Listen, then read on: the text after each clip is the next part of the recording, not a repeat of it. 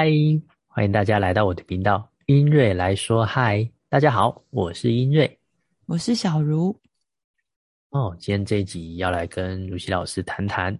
他在八月十七号有一场公益讲座里面提到的，啊，第三次的心理智商，关于母爱的魔咒这件事情。现在可以请如熙老师谈谈这段过程吗？嗯，对。我自己卫生纸已经准备好了，因为我每次只要讲这段，我都会掉眼泪。我呃，其实，在公益演讲前后，我大概已经有在呃一些小小群体里面有分享过三次。然后我本来以为大家就第一次会哭，后来发现每次讲到某一个场景的时候，还是会掉眼泪。那是一种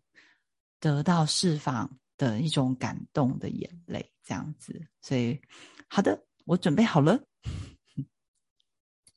我也准备好了。好，那我们现在就来谈第三次心理智商的故事。那我们先前情提要一下哈，嗯，就是我去找心理智商三次，第一次的主题是呃与母亲和解，好，第二次的主题是。呃，我害怕母亲死亡的那个恐惧，那这个部分呃，也也已经获得处理啊。呃，原来我对于母亲的死亡的那个恐惧，并不是害怕她没有待在我身边，而是害怕她离开我之后，我什么都不会，我很孤单，我孤苦无依，然后很多事情我都没有办法靠我自己活下来。对，虽然那是以前十五岁的我的那个状态，但是我现在长大了，只要一面对母亲可能住院啊或急诊哦，因为年纪大，有一些身体状况，我在陪伴他的那个过程中，很容易就回到十五岁的那个当下的那个孤单无助的我，但是已经忘记自己其实已经是一个四十七岁有能力处理这些事情的人。对，那所以这个部分也在第二次的心理智商，呃，心理师有带我做一些练习，好找找到那个现现有的一个生命的支持感。好，那第三次心理智商呢，啊，我就又带了一个问题来问这个心理智商师，嗯，就是前面有提到说，嗯，我在学应用心理学之前，那。我发现我就是只会用母亲的方式来教教育我的两个小孩，所以我可能会对他们打骂。然后后来我发现哦，觉醒了，觉得哎不行，我在复制这个家庭暴力的一个状况，所以我就开始去学应用心理学等等等，学一些身心灵的呃技术，啊，来认识自己，来了解自己，然后来知道说怎么去呃觉察以及梳理自己的。情绪张力的那些状态，但学了四年多，到现在有时候跟两个女儿还是会有一些，就会发他们脾气。现在是不会打他们，但是有时候对他们讲话还是会生气啊或不耐烦。那每一次只要有那个冲突发生，因为现在觉察力比较高，就例如说啊骂完小孩之后就回到房间自己一个人的时候，就会去反省自己，说嗯，刚刚是怎么了？那个情绪是。我自己迁怒于孩子，还是说孩子讲了什么去引爆我的内在的一个恐惧啊，或是呃内疚感吗？那就会去思考这个，然后就会开始反省说，嗯，会反省说，是不是自己学了这四年多，好像根本没有进步？会觉得是不是自己退步了？然后也会讲说。那我刚刚好好的沟通就好了，我为什么要对他们这么凶、这么大声？所以呢，嗯，我就会开始出现一个很内疚的状态，就会觉得说，哎，明明好好讲就可以啦，我很爱我的女儿，我为什么要用这种发脾气的方式？就反而不但没有教他们，还推开了我跟他们之间的距离，就会开始内疚、自责，觉得自己很糟。然后这时候就会陷入一个自我攻击的状态，然后就会呃，就会开始回想哇，以前我如何的伤害他们，然后就会就会拉那个时间线，把过去种种自己犯的所有的错，全部都翻旧账，这样子历历在目，就觉得哇，这个错我已经犯很多次了，我学了四年的东西，就我到现在还在犯这个错，就一直不断的责骂自己。接着更糟，因为一开始这个只是一把剑刺在我的心里，就是说，OK，我是一个情绪控制不好的坏妈妈，它只是一把剑，然后你你就会越想越糟，那个自我攻击的力量就会开始想说，嗯，其实我还有其他的缺点，好，例如说我非常的没有耐性，然后啊，我我我我很贪吃，我会暴饮暴食，我情绪。那个起伏比较大的时候，就想吃甜食，这样，然后这样很不健康，哇，就会开始各种，就觉得自己好像万箭穿心，自己的缺点超级多，全部都射在自己身上，其实都是自己在苛责自己，自那些箭都是自己射向自己的，对，那是有点像头脑有里面有一个内在的法官在审，在审审核审判我自己。我就带着这个问题给心理咨商，是说，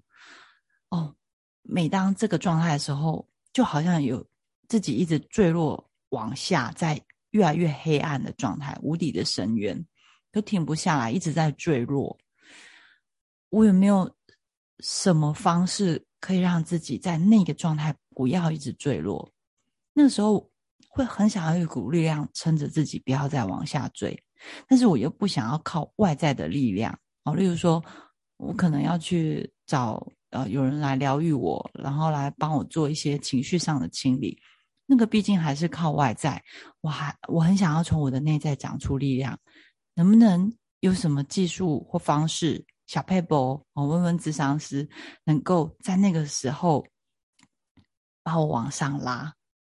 对，有自己的力量往上拉。那智商师他就问了我蛮多问题的哦。然后主要他就是，呃，其中有一个问题，他就是问我说：“哎，我想问你说，如果你有一个朋友跟你的状态一样的话，你还会跟他往来吗？”然后我就愣了一下，会呀，我还是会跟他往来。那他就问我为什么？我说：“嗯，因为我能够理解他可能就是他本质是好的，只是说。”他可能今天比较忙，比较累，所以情情绪爆发了啊。嗯，但是他不是永远都是这样，他只是有时候会这样。那智商师就说：“哎，对呀，那你也知道，其实这是都是一些一时的状态。你知道你朋友原本的面目是什么？然后像你对待你的朋友，好对待你的女儿，甚至于对待你的妈妈。”其实你都是无条件的爱耶，像你妈妈打你，你还是留在她的身边，这其实就是一种无条件的爱。也就是说，不论你的身边的那些朋友是不是偶尔会像你有一一些这样的状态，你还是会在他身边支持他、帮忙他，因为你是一个可以理解每一个人背后他为什么会说这些话、做这些事情的原因，你可以去同理他们的状态。这就是一种无条件的爱。那无条件的爱，它就是有分成内在跟外在嘛。那内在部分哦，就是你可以知道它会有，呃，你知道它的本质是什么，它的状态是什么。那外在的部分就是你知道它会有很多不同的行为，哪些行为你是可以接受的，哪些行为你是可以选择。不接受，但无论这些外在的行为是什么，都不会影响那个内在里你对他的那个无条件的爱。那我就想了一下，说：“哎，对耶，我对别人是这样哎。”然后我就思考：“哎，那为什么我对自己是这样？”其实当下我是突然反思自己的时候，是打个问号。这时候智商师就问我说：“嗯，小茹啊。”你觉得你爱你自己吗？然后我就 很疑惑的说：“我不懂得什么是爱，我不知道什么是爱耶。”嗯，如果说爱自己这件事情，我现在的认知就是，嗯，我去吃好吃的东西，或者是我去按摩，就照顾我的身体，让身体放松。这大概就是我知道的爱自己的方式吧，就有点类似用一些外在的物质来照顾自己。我以为这个可能就是爱自己，但其实我对爱很迷惘，我不懂什么是爱这样子。虽然他刚刚智商是已经讲很多，说我对别人有一些无条件的爱，这个是我对别人我可以理解，但是我对我自己，或是别人对我，我不知道别人对我的爱是什么，我是问号的，这个我不理解。然后这时候，智商师就跟我说：“嗯，好啊，那不然，嗯，我我我带你，我们来做一个练习。然后现在我邀请你，啊，去思考，你从小到大有没有两个人，他让你觉得他是无条件的爱你跟支持你的？因为我们要带这两个人回到一个，回到你小时候那个十五岁的那个时候的状态。然后我就说好。”那第一个想到的就是我的三阿姨。那因为我妈妈，呃，因为我是单亲家庭，我妈妈要出去工作，然后所以我小时候从婴儿时期，其实一直到十五岁之前，我都是一直给阿妈、阿姨啊、舅舅啊，就是呃照顾的。我是寄居不同的亲戚家，然后最呃生活一起最长的就是我的三阿姨，呃，跟她的家庭住在一起。那我的三阿姨。对我来讲，她就是一个很有智慧、很理性的人。她不会对我乱发脾气，她也不会打我。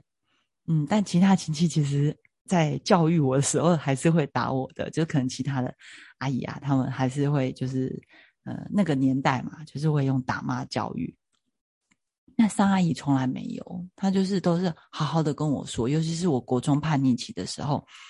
嗯，叛逆期就是可能会顶撞他们啊，或者是会做一些很不乖的事情。然后阿姨总是会告陈述说：“哎，我做了什么，然后造成了什么后果，然后让他有什么感受。例如说，他可能说我很难过，然后我很伤心，然后，然后他也会告诉我说：，哎，以后不希望我再这样做了。他希望我怎么做？那以现代的。来理解，现在眼光的理解就是哇，他真的超像智商师的那种感觉，就是他会陈述这些东西。那当然是因为他，因为他是幼稚园老师，他之前有去学一些教育的，就是有去考那个教师执照那些的，所以他有可能有学那个教育心理学、儿童心理学之类的，他用那种方式来来对待我。对，那我就觉得哇，天哪，这是我好。我很喜欢这个阿姨，因为她在我的心目中，她就是一个我真正理想中的妈妈。我觉得妈妈就是这样子啊，很温柔，然后很很有智慧，然后很理性，然后会好好的跟我说。对，然后甚至于有时候我太怕你顶顶撞阿姨的时候，阿姨甚至也还会伤心的流眼泪，就是他让我知道，他真的很伤心。那个伤心的背后是爱，这样子，所以她是我心目中的理想妈妈。但是我真正的妈妈是会对我辱骂，跟就是会一边打我一边骂我的那种。对，当然她也是为了我好啦，因为她就是现在可以理解，妈妈一个人在外面工作，然后其实回来，她只要看到我一点就是不如他期待的那个好孩子的时候，他当然想要用。很快的方式，很快的时间去校正我嘛？那打骂是最快的，想哎，用打的你才会记得这样。所以那是长大后的理解，但是当时我就觉得天哪，如果我妈妈是傻阿姨就好了，就是会有一点这样子的状态。然后这张师就哦了解，他知道我形容的阿姨这样子，然后他也有讲了一句话，就是说你知道吗？其实你身上有阿姨的那个一部分。嗯嗯，有在你的身上，然后就觉得，哎，好像是哎，好像有，因为哎，其实从小耳濡目染，自己也是在理性的时候也是会有阿姨的这一块，但是哦，原来刚刚讲的那个我情绪爆冲的部分是复制我妈妈这一块，等我十五岁之前是有学到阿姨的一些一些理性的思考啊，理理性的说话的方式。那甚至还可以帮助身边的人去理解自己，理解他们自己这样。但是我只要一有压力或是呃很忙的时候，就会有妈妈那个暴冲的情绪这样子。所以其实我身上是两者都有这样子，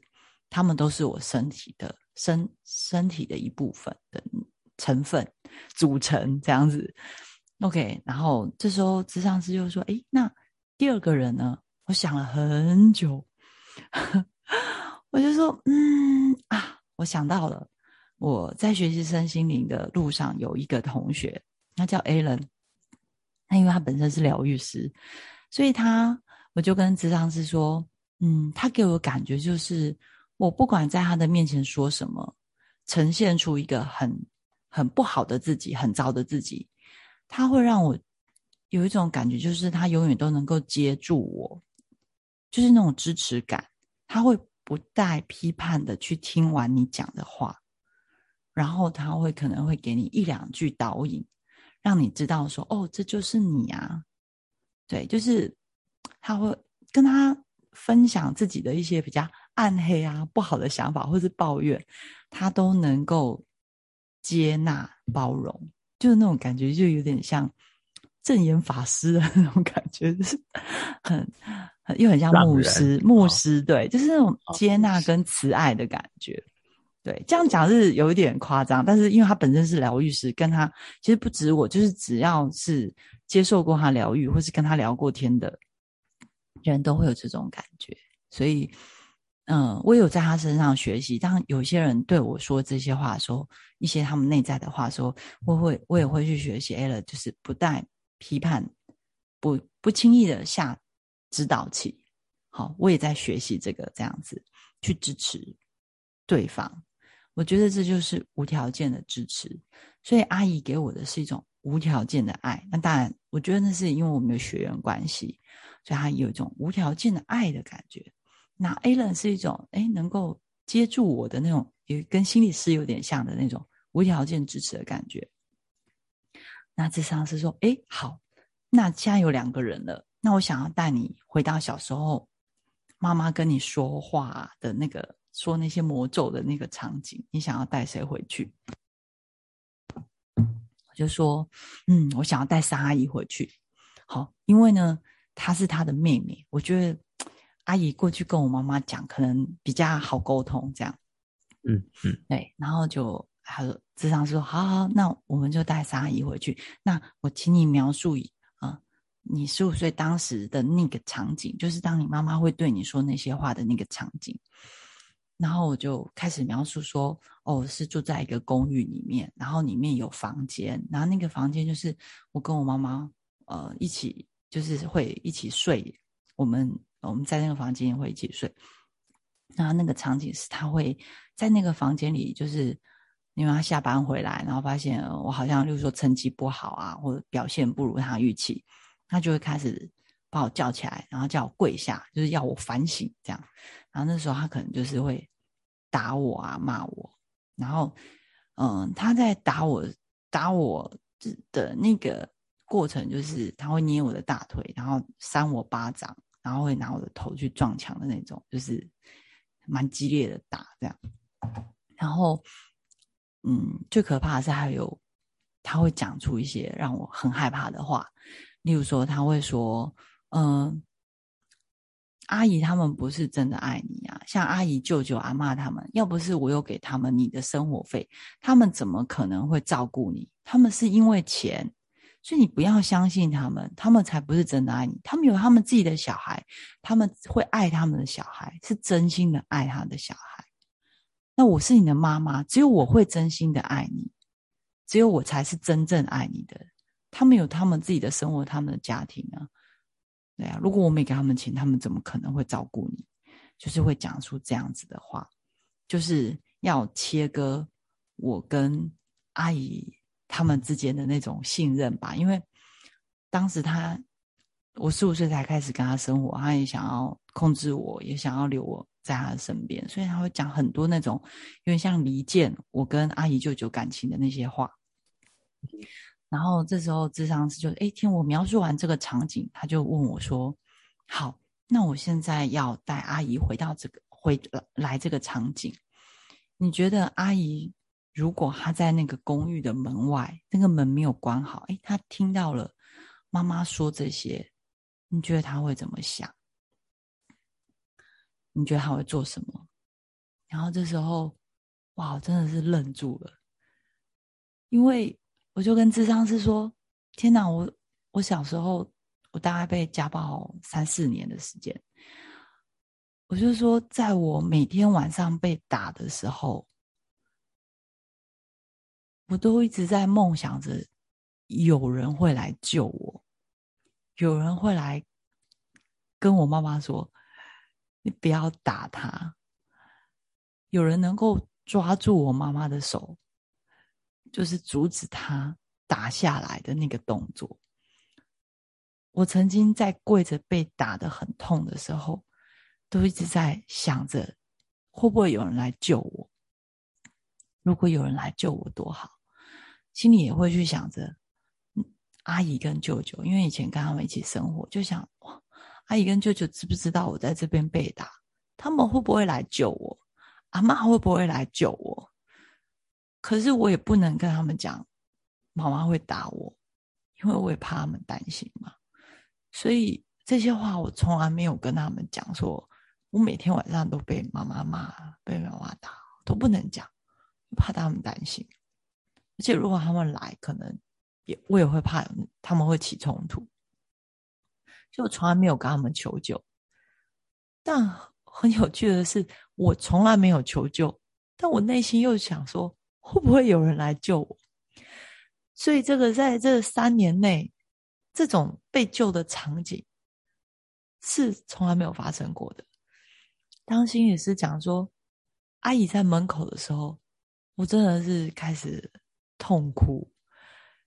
我想说，哇，天啊，阿姨来了，就是阿姨来了，就是那种感觉。他就问我说：“那阿姨听到这些话会怎么想？”我就说：“阿姨一定很伤心，因为阿姨对我的付出是比……”这些那啊，妈妈给的钱还要多的，就是妈妈，因为阿姨对我的那些，就是前面有讲的，她对我的照顾跟导引，嗯，都远远大于那些钱。我觉得阿姨听到这些，妈妈讲这些，她一定会很伤心，因为阿姨的付出也被否定，阿姨对我的爱也被否定掉。然后智商是说好。那接着就是，我要你想象阿姨从公寓走进来，走进那个房间，你觉得她会跟你妈妈说什么？然后这时候我已经哭到不行了，我 完全没有办法讲话。我就想说啊，阿姨走进来，然后站在我跟我妈的面前，我快跪在那边，然后阿姨要对着妈妈说什么？我一直在哭，然后但是我还是有带入智商师讲的这个画面。因为我已经没有办法讲话，所以智商是说：“哦，没关系，我来扮演你的三阿姨。那你听听看我说的对不对？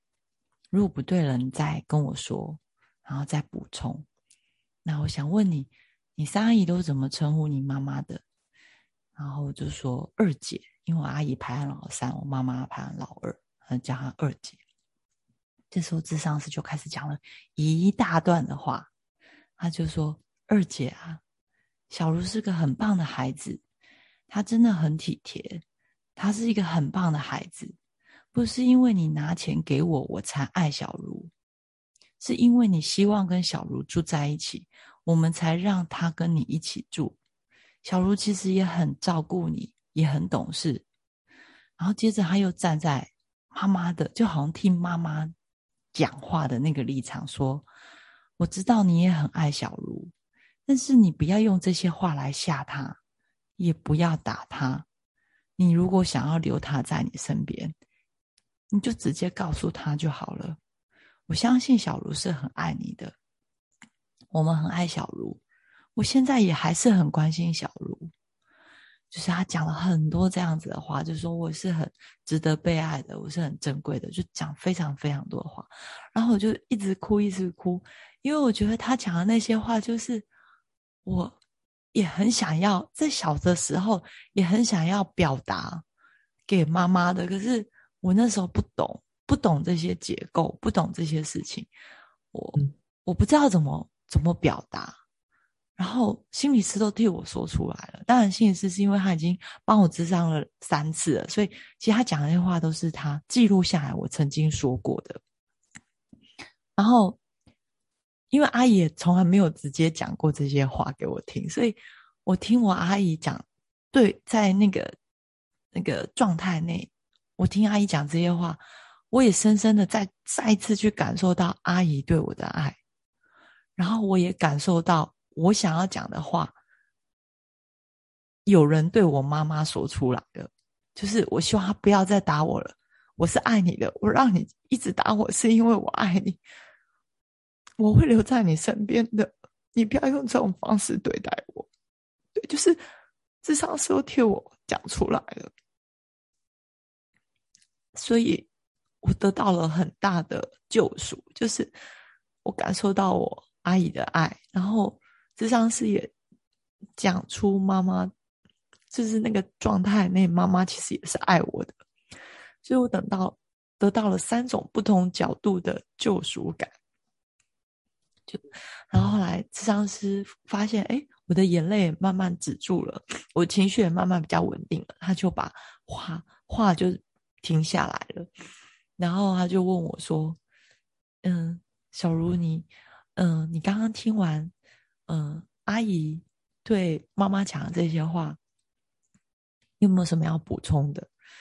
那因为我刚那个，我就摇摇头说没有，因为那时候虽然已经没有那么。哭的那么激动了，可是就是还是没有，还是很哽咽这样子，然后就说没有，因为我觉得哦，他都讲了，我我我觉得很够了这样，然后接着他就问我说：“哎，那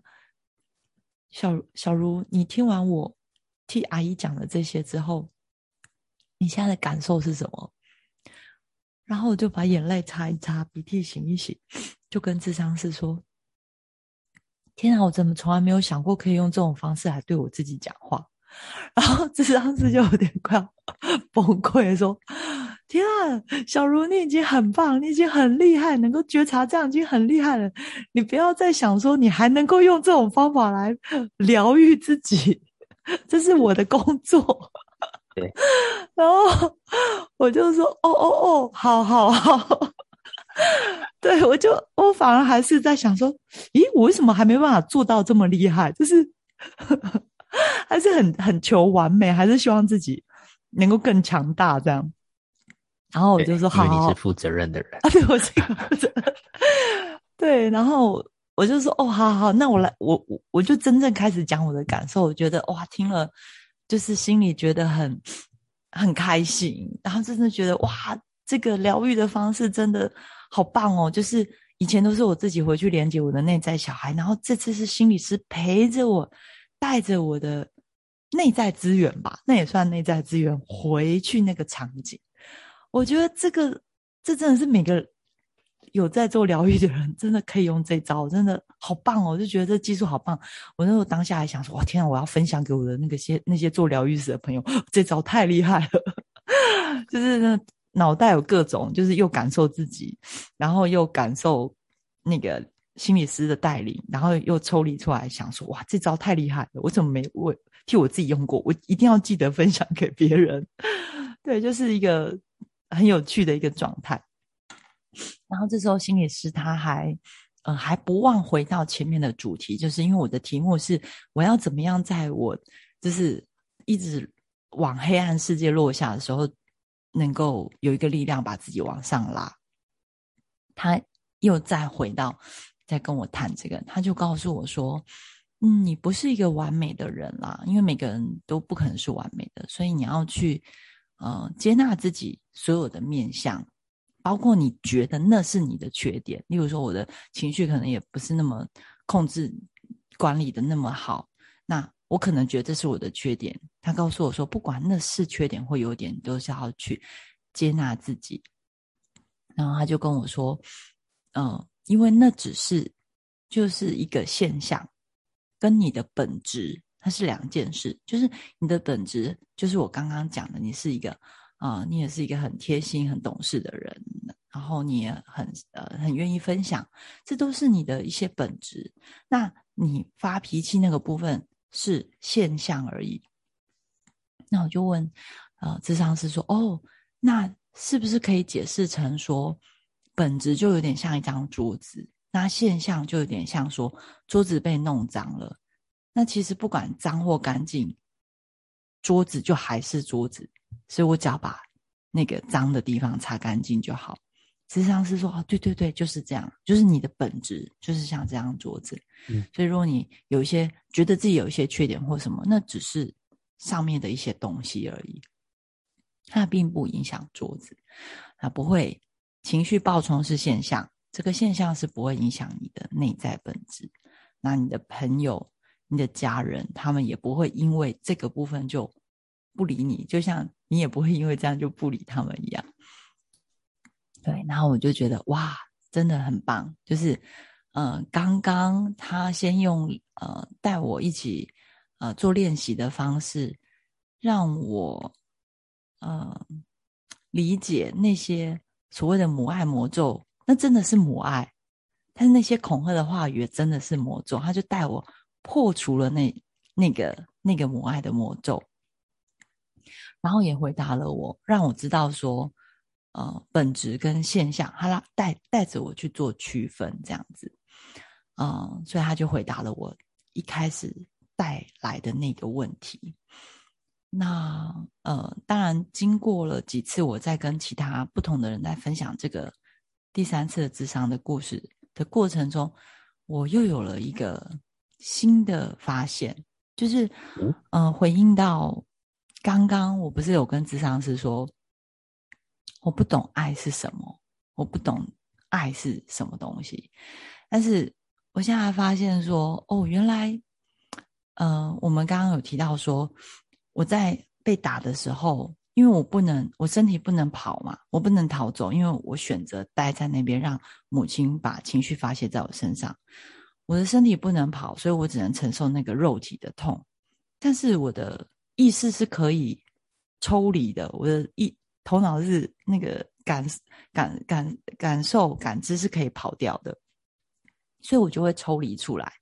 因为我不想去感受那个一边打我，然后一边又说他是因为爱我，他才要这样教育我。对我来讲，哎，那个爱等于痛。那因为我的意识在，因为我身体很痛，我想要意识想要抽离这个痛，所以我不但把这个痛隔绝起来，我连爱也隔绝起来。因为那个打我的人说他是爱，爱等于痛，所以我隔绝了痛。也相当于把对爱的感受是隔绝起来的，嗯，所以这就是为什么我觉得，嗯，我不懂爱，为什么？因为我为了抗拒那个痛苦嘛，所以我就全部都隔绝起来。但智商是带我去做那个练习的时候，哦，我就可以理解，我突然有点理解，说，哦，原来爱的形式有很多种，例如说像阿姨的那种是无条件的爱跟关心，那。A 人的那种是无条件的支持，哎，那也是一种爱。那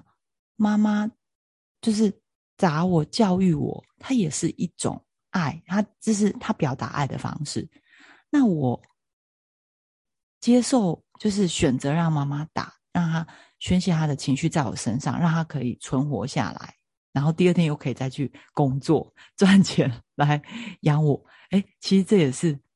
我对我妈妈的一种爱。然后从那个练习中，我感受到哦，原来这都是爱，然后但是有不同的模式，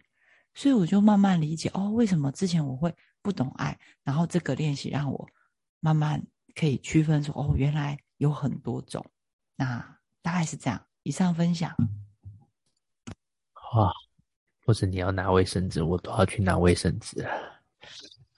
我觉得听完这段，我学到很多。其中一段，我觉得，呃，最精彩的，呃，就是那个现象不会影响内在的本质。呃，你的本质是善良的，也是乐于分享的。那相对来说，你可能会有一些情绪上的，对你来说可能觉得是困扰。呃，你可能会觉得某一个时段你的现象可能会盖住了你的本质，但就像智商是带领你的，当我们身边有这种朋友的时候，我相信我们还是会接纳他，认为这个只是一个过渡期，呃，并且接纳多面向的这位朋友，呃，尤其是你在呃。正面影响他人的时候，我觉得这个就是在发散你的影响力跟你的光芒。我觉得这就很够了，因为毕竟人就是有自己的盲点。我不认为那个叫缺点啊，我认为那个叫盲点。人一定都有盲点，但通过别人的点拨跟一些提醒，你可能那个盲点会越缩越小。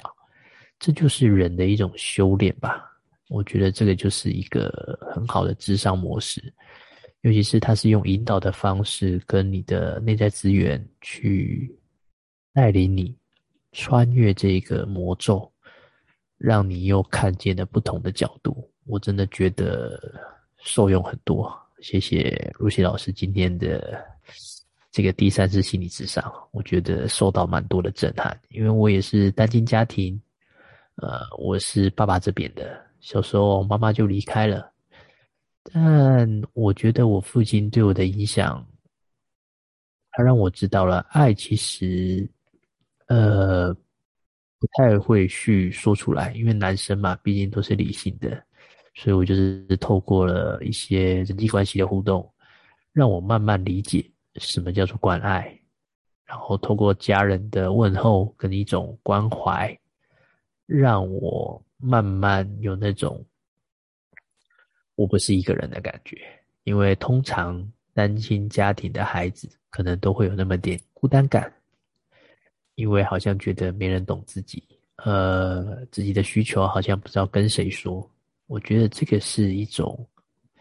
小朋友不知道怎么承担的重量。那我相信每个小朋友都是善良的，他会用自己的认为对的方式去对待他的家长。对，所以你选择了呃，让妈妈呃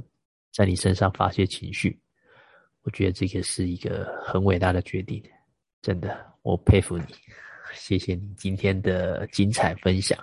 我相信听众也会有很多的收获，在他自己的生命历程里面做个结合，因为有些人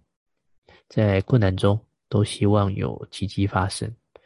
那。有时候是好的结尾，但过程中也有可能出现不好的结尾。但我相信，只要你愿意做些努力，它都会是好的，因为它都会成为你生命中的养分，滋养你成长，滋养你茁壮。好，那如熙老师还有什么需要补充的吗？嗯，大概就是想要让现在已经身为父母的听众，有时候可能也会换位思考一下，嗯，你的孩子是用什么方式在爱你？也许那是他们，嗯，比较不成熟的方式，但是那也是一种爱，因为我们当父母的大部分可能都是。觉得自己对小孩子付出很多，自己知道自己是爱孩子的，那可能我们也会用一些言语让孩子知道说，呃，妈妈是为你好，然后如何如何。我们以为我们这样都是在说我们的爱的方式让孩子听，那但是其实孩子他可能现在这个状态不不会那么的懂。我觉得，嗯。他们不懂没关系，但是行动，你的行动，如果那个行动会让孩子觉得是很有一种幸福跟支持的感觉，我觉得那那才会让孩子感受到那个是爱。但，呃，因为我们还是得教育孩子，所以呃会有不同的面向。但我觉得，呃，能够更多比例的去呃表露。那个幸福跟呃支持的感觉给孩子的话，他们会比较有那种内在的稳定感，因为他们知道有人在无条件的爱跟支持。嗯，对，然后教育有时候当然可能还是会凶他们，还是会念他们，就是难 免啊，就是会啰嗦或唠叨，难免。但我觉得是把那个比例稍微平均一下，那孩子也可以感受到说，哦，其实那个我们大人也是人嘛，哈，总是也是会有一些情绪啊。对，那像像我在这个嗯，就是从家族排列一直到一路到智商的过程中，其实我都有主我我有主动对我的孩子就是道歉、说爱、给承诺哦。这个是今年应该说去年去年就开始，我去年因为是听反正呃读书会里面他有讲到蛮多亲子的书，我去年五月第一次有对他们道歉、说爱跟给承诺，就是。讲很多自己小时候的故事让他们听，让他们理解说，我妈妈原来是这样的成长历程，所以，呃，才会复制上一代的方式来教育他们。那我今年因为上完加牌，然后又做了很多呃智商啊疗愈，在今年五月的时候，我又再跟他们再一次的。呃，说了自己的故事给他们听，因为其实人生有很多故事是可以分享的，分享给你的孩子听，让他们呃了解自己父母的生长历程，就可以理解哦，为什么父母会这样对待自己，然后这个年代跟那个爸妈那个时候年年代的差异在哪里？他们对你的理解越多，嗯，然后再。你也愿意去承认说，大人也是会有犯错的时候，然后也愿意去道歉。其实那个亲子关系真的会拉得比较近，所以非常的建议。当然，这个我们前面那个前几集也有录过嘛，就是亲子的部分，道歉、说爱、给承诺，这个部分真的可以呃分享给大家，可以常常去做这样子的一个亲子关系之间的一个呃。算是一个聚会啊，活动，对，然后对我觉得大家一起聊这个真的会蛮开心的，会讲一些小时候的糗事，那甚至于讲到一些小时候很感动的事，然后也会流眼泪，让他们看到父母，诶，也曾经是个小孩子，你懂吗？他们是小孩子嘛，你总是用大人的面相去对待他们，但当你在讲你自己小时候的事，哎，你那瞬间的状态会。又露出小时候的那个样子跟表情，他们也会理解到哦，原来我的爸妈当然也会有缺点，因为他们曾经也是小孩子嘛，他们就比较能够理解父母。我觉得这是一个合家欢乐可以一起做的，就是让父母讲自己小时候的故事，然后呃，接着就是刚刚前面有提到的，就是有时候你们可以站在你的孩子的观点，你也去去找那个亮点。就是你的孩子用什么方式在爱着你，去找那个亮点，你就不会总觉得好像都是自己对孩子很好，好像哦自己付出很多。其实孩子也用他的方式在爱你，就像我小时候也用我的方式在爱我的妈妈，只是我一直到现在才理解。啊，以上分享。好，那最后我想邀请游戏老师帮我们做一个示范，那个示范就是如何道歉示爱。给承诺，举个简单的例子。哦，就是，嗯，例如说，我今天本来在教我小朋友功课好了，然后我就，哎呀，就是教教不耐烦，这这怎么不会讲好几次了？就是知道还是会讲那种话。